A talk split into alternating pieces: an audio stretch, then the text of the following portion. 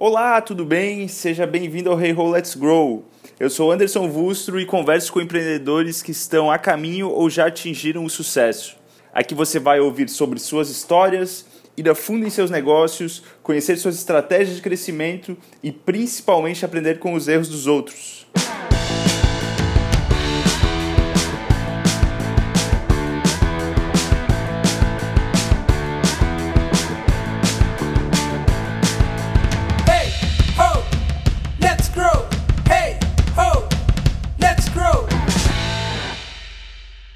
Aí, galera. Nesse episódio eu conversei com o Edmar Ferreira, ele que é CEO da Rock Content. Esse bate-papo com o Ed foi incrível, deu para ver o quanto ele é uma pessoa totalmente data-driven. Ele foi um cara que leu mais de 100 livros em um ano, na realidade ele colocou a meta pessoal de ler 100 livros em um ano e ele atingiu. E só por curiosidade, a meta nacional de leitura é de três livros iniciados, não finalizados, então cara aí conseguiu ultrapassar um pouquinho dessa meta. E nesse bate-papo a gente também conversou sobre como eles atingiram a marca de 100 clientes em menos de seis meses de empresa. Eles tinham colocado isso como uma meta. Ele também falou um pouquinho sobre como eh, eles gerenciam as metas da Rock. Hoje a Rock já tem mais de 300 funcionários, então eu imagino que seja um pouquinho mais difícil do que no início. né? E ele também dá algumas dicas para se desenvolver como líder, né? não somente os próprios livros que ele lê, mas também algumas outras opções. Você vai conferir tudo isso no podcast que vai começar agora. Valeu! Bom, Gilmar, muito obrigado por ter aceito o convite de falar um pouquinho no podcast. É uma honra estar aqui na casa de vocês, estar aqui em Minas também, conhecendo todo esse ecossistema incrível. E isso é um prazer, cara, te receber aqui. É um prazer participar do podcast. Vai ser, vai ser um papo interessante, vai ser um papo legal. Legal, show de bola. É, Para começar, eu acho que tu já contou essa história várias vezes. Como é que surgiu a Rock? Primeiro, o que que é a Rock Content? Então, a Rock é a maior plataforma de marketing de conteúdo da América Latina. Então, a gente tem um software que ajuda é, empresas a produzir conteúdos focados em marketing. Junto a esse software, a gente tem uma rede de redatores freelancer que produzem conteúdo, ah, principalmente artigos, e-books, para marketing. Então, a gente é uma empresa de marketing de conteúdo, que é talvez uma das maiores tendências do marketing moderno. Que é a ideia de que, ao invés de você interromper as pessoas no consumo de informação delas, você passa a ser o provedor de informação é, para as pessoas que podem vir a ser seus clientes. Acho que esse, essa é a grande mudança que a gente acompanha com o marketing de conteúdo. Legal. E como é que surgiu a, a Rock? Então, a Rock surgiu de um jeito muito, muito convoluto, muito bizarro, né? A gente, na verdade, era, éramos duas empresas antes. A gente tinha a Everwrite, que era uma empresa de SEO, basicamente era uma ferramenta de SEO, ah, para sugestão de palavras-chave para SEO. E a gente tinha a Textcorn, que era uma empresa de mídia, que a gente tinha nossos próprios blogs. ah, e aí a gente ganhava dinheiro com ads e tudo mais. E surgiu porque a gente ia tentar vender essa ferramenta para muitos dos nossos clientes, e eles falavam, cara, não adianta eu comprar uma ferramenta que me faça sugestão de palavras-chave para produzir conteúdo, se nem conteúdo eu consigo produzir, não sei para que eu vou produzir, para que que serve, o que, que é isso.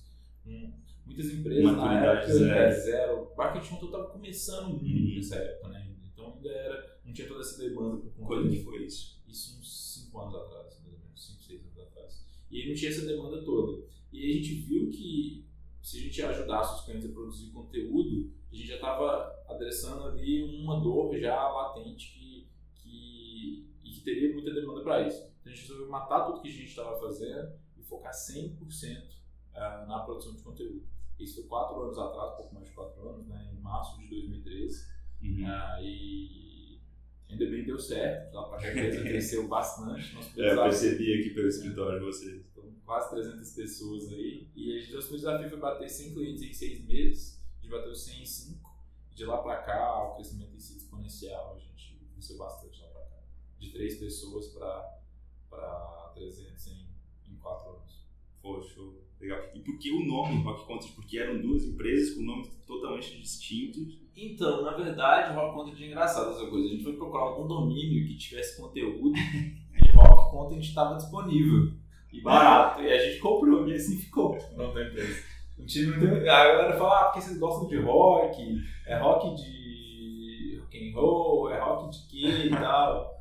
E aí, na verdade, surgiu o nome originalmente por causa disso. Surgiu porque o Domi estava disponível. E a gente gosta de rock, sim, mas não foi originalmente por causa disso. O Domi estava disponível e falou: rock content é um nome que, que tem peso, parece um nome bom. E aí ficou. E foi. Pegou. É, foi, pegou. Ah, legal. Inusitado. É, e, poxa, você falou que saíram de 3 para 300 pessoas, né? Como é que foi. O que, mudou de lá para cá? Pô, transformação imensa, desde gestão quanto a, a tudo, né? Mas o que, que, que mais é, você vê assim que, que mudou e o que também continua a mesma coisa, né? Que era antigamente. Eu, ve- eu vejo sempre uma coisa interessante nesse crescimento, quando você olha para founders startup, né, tem o desenvolvimento da, da empresa tem, tem algumas fases interessantes. Assim, a primeira fase é em que é, os founders estão fazendo efetivamente as coisas. Então, os founders estão operando de fato no dia a dia, eles estão de algum modo contribuidores individuais ali dentro do, da equipe original. né? À medida que você cresce, você passa para uma segunda fase, e os desafios de cada fase são distintos, em que, em geral, o time fundador passa a ser é, um time de líderes ou de gestores. Então, você deixa de estar, de ser um contribuidor individual e passa a gerenciar um time, passa a ter uma equipe. Então, você vai fazer essa sua transição de líder a de contribuidor individual para líder. Essa é a segunda fase que muda muito o seu trabalho, muda muito o seu dia a dia da empresa. E aí tem uma fase posterior a essa, que é quando não só você deixa de ser é, contribuidor individual, passa a ser líder, mas agora você é líder de líderes. Você começa a ter que formar outros gerentes. Você nem lida diretamente com, com, com as pessoas contribuidor individual, frente. você lida com os gestores que lidam com essas pessoas. E é- essas três fases têm características qualitativas diferentes. Então não é só a questão do número de funcionários, é um salto, é, as qualidades de cada etapa é diferente, o que você tem que fazer em cada etapa é diferente. Muito diferente o trabalho do contribuidor individual do trabalho de um líder. E é diferente o trabalho de um líder do trabalho de um líder de outros líderes e um gestor de gestores. Então, essas transições, essas fases é, são grandes desafios para os founders. Uhum. Tudo acontece muito rápido e muitas vezes os fundadores não conseguem acompanhar essas mudanças. E quando o fundador não consegue acompanhar essas mudanças, o crescimento da empresa para, a empresa estaciona. Uhum. E ele passa a ser o gargalo, ele passa a ser o problema, né? Então, o, o, o grande desafio da escala é que se os, não é só, eu falo sempre quando a gente fala de investimento, quando a gente me procura é, para investir do anjo, é, e fala-se muito no mundo de startup se a ideia, se o business escala ou se o negócio escala. Eu me preocupo muito mais se os fundadores escalam do que se o negócio escala. Esse cara vai conseguir deixar de ser ah, um programador para ter ele programadores debaixo dele, ou será que eu vou ter que contratar um outro cara para substituir esse cara daqui a pouquinho? Esse cara vai deixar de ser só um vendedor, um cara de marketing, vai conseguir construir um programa de marketing? ou não? Como que isso vai funcionar? Então, se, esse, se os fundadores não são capazes de fazer esse salto eles mesmos, escalarem eles mesmos, isso dificulta muito da empresa ter sucesso. Uhum. Então, acho que essa é, essa é a grande mudança, talvez, que eu vejo ao longo, do, ao longo desses três anos, quatro anos. Os, os, enfim, os fundadores, e não somente os fundadores, mas a equipe como um todo, conseguir acompanhar o- a velocidade do crescimento da empresa. A empresa que cresce rápido, você tem que correr muito para ficar no mesmo lugar. Né? Então, todo mundo está o tempo todo estudando e se desenvolvendo. Legal. E onde é que você procurou é, se desenvolver? Mentores, com livros, com certeza também. Eu li bastante, eu leio até hoje, artigo, livro, vídeo, curso. Acho que hoje, ao contrário de que eu trabalho com startups já tem é, quase 10 anos, né? E de lá pra cá, o que eu vi de riqueza de material que a gente tem hoje, que a gente não tinha 10 anos atrás, nem isso, 8 anos, 7 anos atrás, não tinha, que a gente tem hoje. Cara, sempre no YouTube você vê o curso de startup de Stanford pelos caras do Y Combinator. Uhum. Você vê o Reid Hoffman dando aula, você vê os melhores entre os melhores produzindo conteúdo. Então hoje o acesso ao conteúdo ele é muito mais fácil. A mesma aula, vamos dizer assim, a mesma palestra que o moleque do Vale do Silício é, pode assistir, alguém aqui no Brasil pode também. Então não tem desculpa mais de acesso à informação. Então é estudar constantemente. E mentores, sim, muita gente que me ajudou, é, mas se fala muito em conteúdo e mentoria, e eu acho que as duas coisas são essenciais Mas uma coisa que eu queria ressaltar aqui, que fala-se pouco, é a importância dos seus pares. Seus pares são tão importantes quanto seus mentores. Ter bons pares que estão passando pelos mesmos problemas que você, os mesmos desafios que você, Uhum. às vezes é melhor até do que ter um bom mentor. Uhum. Porque é meio complicado, por exemplo. O cara vai me falar hoje, é, tudo bem, quatro anos não é nem tanto tempo assim, mas é, já, ajuda aqui, eu tô começando meu negócio, tô com um problema X e um problema Y. O contexto em que a Rock começou, quatro anos atrás, é completamente diferente do contexto que a gente tem hoje. Uhum. Certas coisas são universais, mas certas coisas mudam.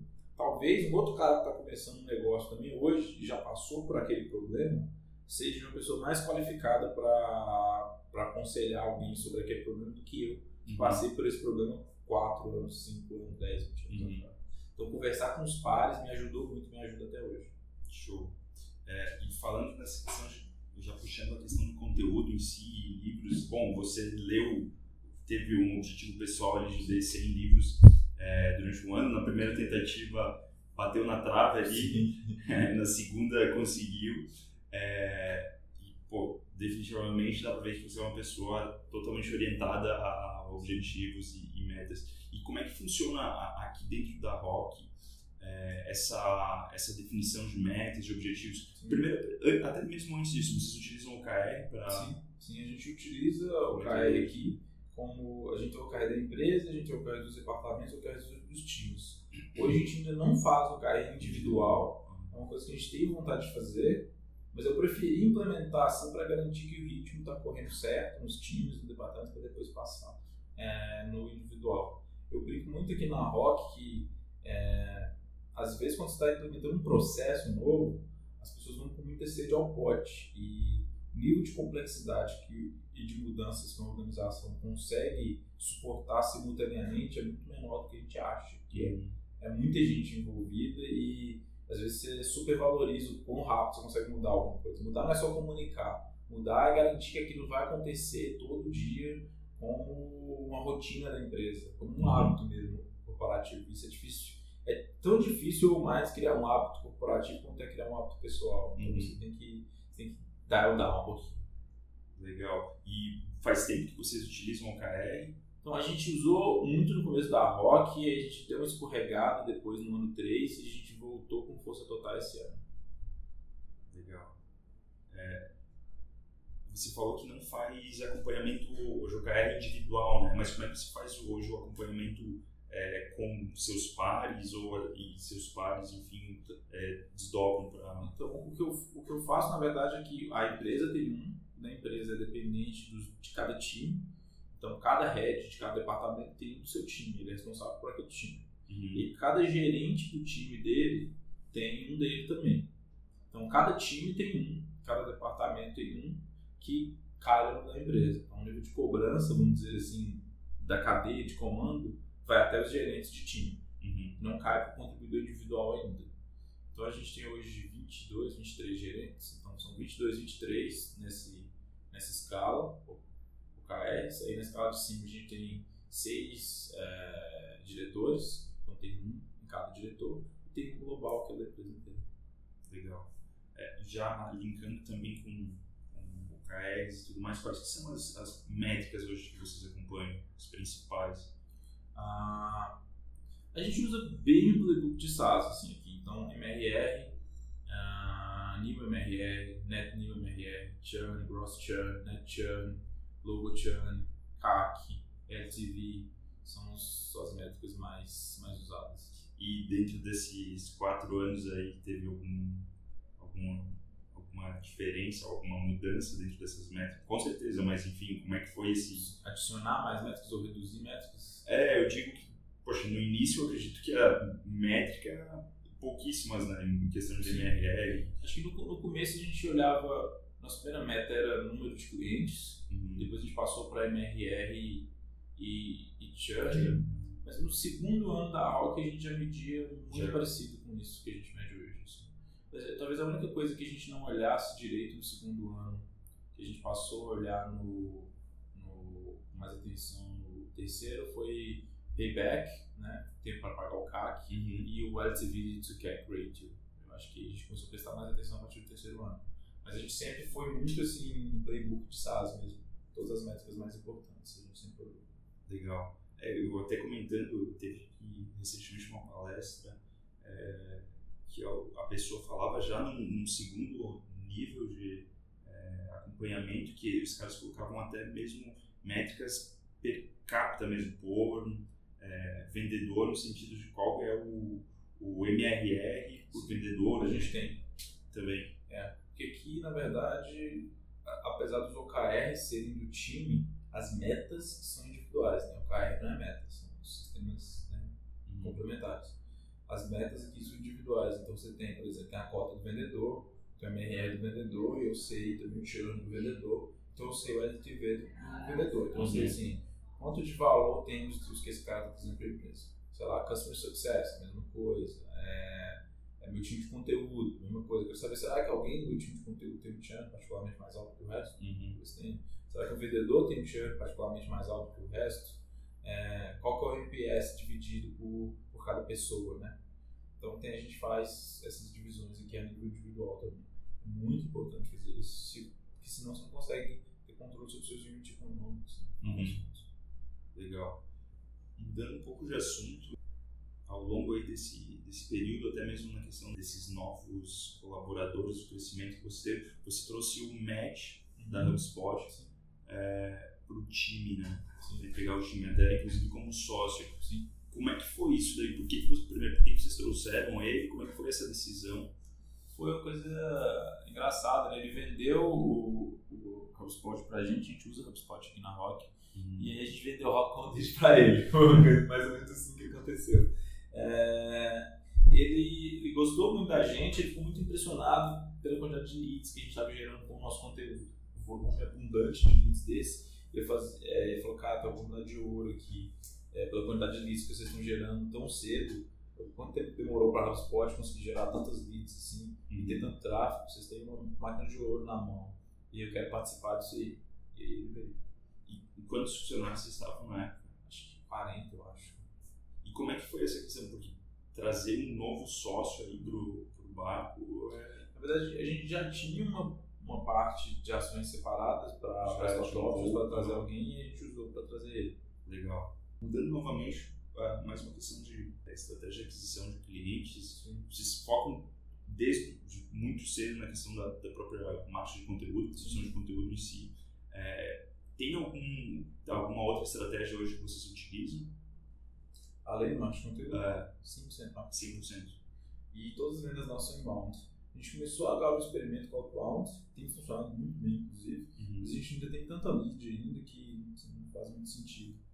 É, Até a gente Consegue teve- manter o é, crescimento. Até a gente ter vendedores ali no top, capado pelo número de leads, é, não vale a pena investir em, em outbound 100%. Né? A gente fez o experimento que a gente sabe que a gente precisa fazer antes de precisar, né? para ter um controle maior sobre o crescimento.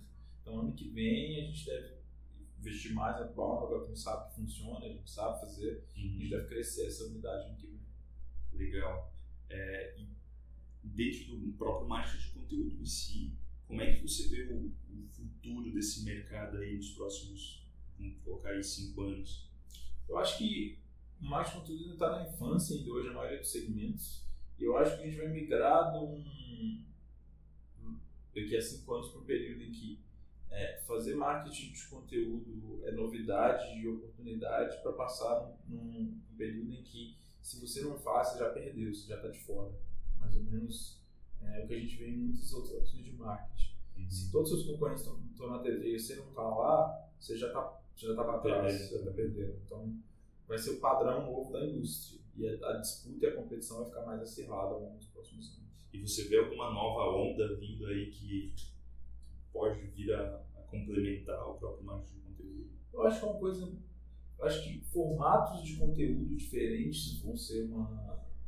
vão crescer cada vez mais. Acho que vídeo tem um potencial muito grande para crescer ao longo dos, dos próximos anos. E a gente já está no comecinho ainda do vídeo. né? Parece que já é grande, mas não é nem o, a ponto do iceberg e o quanto que vai ser é, vídeo online nos próximos anos. Eu acho que você vai ter um, um impacto muito grande.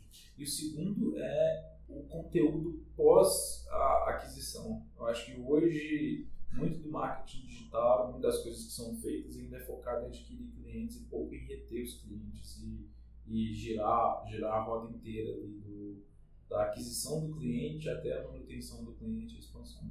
E áudio, é, a gente estava conversando anteriormente, poxa, como você consome é, audiobooks e, e afins, é, você vê alguma trend aí para esse viés também?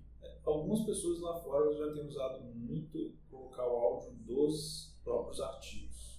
Porque eu vejo que ainda tem uma, uma, uma assim, a, os podcasts tiveram uma, uma, uma vida útil, é, um boom 5, 6 anos atrás, foi meio que morreu ou voltou de novo. E uma coisa que eu acho que leva muito a isso, que foi esse, esses idas e vindas, é principalmente o consumo mobile do, do, do áudio. Uhum. As pessoas não consomem tanto assim, se eu parar para pensar no próprio desktop, o, os podcasts, ou os vídeos, ou os artigos. Uhum. É uma coisa muito mais da facilidade de escutar no metrô, é, no ônibus, no carro, caminhando.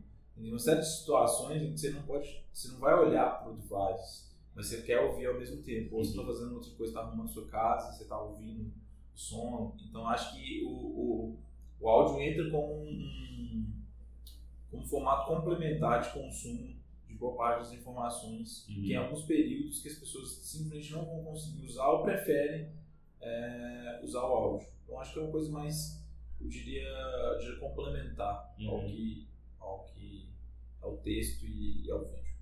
Legal, show, Ed. É, agora, passando por um, bloco aqui, que é mais sobre cagadas e, situações inusitadas. É, primeira pergunta, o que, que você tinha certeza que ia dar certo e não deu? Cara, uma coisa que eu tinha certeza que ia dar certo e não deu era a versão anterior da empresa. Eu não teria montado. A meta de SEO eu tinha certeza que ia funcionar, que ia bombar e nada. Não, não deu certo, não funcionou bem. Hoje tem alguma empresa similar? Acho que não, não me lembro. Não.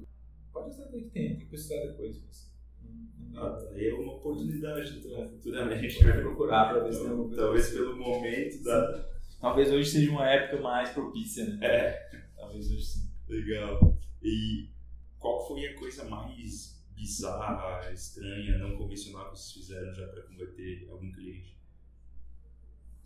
Bizarro, estranho, não convencional pra converter um cliente. Cara. Sim. Eu não consigo me lembrar de nada muito específico. Porque na verdade a gente até evita fazer coisas bizarras e não convencionais. É um pouco. É um pouco o contrário do que a gente faz. Porque a gente tem um processo de vendas muito disciplinado, assim, muito tight. E uma que é uma coisa que eu gosto muito da Alck. O brasileiro ele tem um quê muito de venda por relacionamento, venda por personalidade.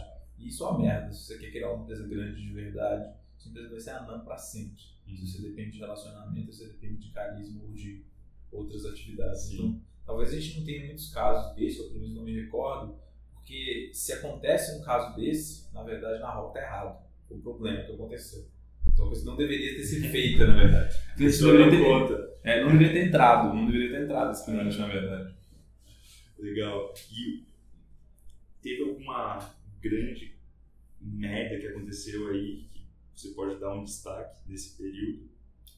Eu acho que a gente ter, ter demorado para ter um time de customer success de verdade foi, um- foi um erro muito grande. Se fosse hoje, eu teria feito muito antes. Quando vocês começaram? Ah, acho que foi no fim do primeiro ano, quase. Demorou muito, a gente tido antes. Acho que a gente demorou para ter uma plataforma de software também, porque a gente operou quase o primeiro ano inteiro só na planilha, no Uhum. Docs. Só no concierge? só, só no concierge, acho que a gente poderia ter desenvolvido a plataforma antes. Acho que essas duas coisas, tanto ter desenvolvido o software antes, quanto ter começado o Customer Success antes, né, qualificação de, de, dos clientes, processo mais orientado ao Customer Success, são duas coisas que eu faria diferente hoje. Se tivesse começado um negócio hoje, faria diferente. Show. É que é, agora algumas questões mais pessoais. É, qual é o livro de negócio que você tem como favorito? Eu acho que o Hard Good Management é o meu livro de negócios favoritos até hoje. Um livro que eu gosto muito, que eu recomendo para todo mundo. Um livro que eu acho muito legal e recomendo ele fortemente para todos os gestores. Show. E ferramenta online favorita ou aplicativo? Ferramenta online ou aplicativo favorito? Putz, difícil, hein? Mas se for aplicativo é o Kindle, né? Porque tanto que eu leio, eu gosto muito do Kindle, do Pocket também. Aham. Pocket para guardar os arquivos, artigos para ler. E eu Tem um que gosto você é apaixonado, assim, de um aplicativo. você é, admira, digamos, seja a usabilidade, seja o. Cara, eu gosto muito do, do Things, Things 3, do, pro iPhone e pro, e pro Mac, que é o To-Do List que eu uso. Ele é muito bonito, muito fácil de usar. Eu adoro, eu vivo nele, né? Eu tenho todas as minhas tarefas estão lá.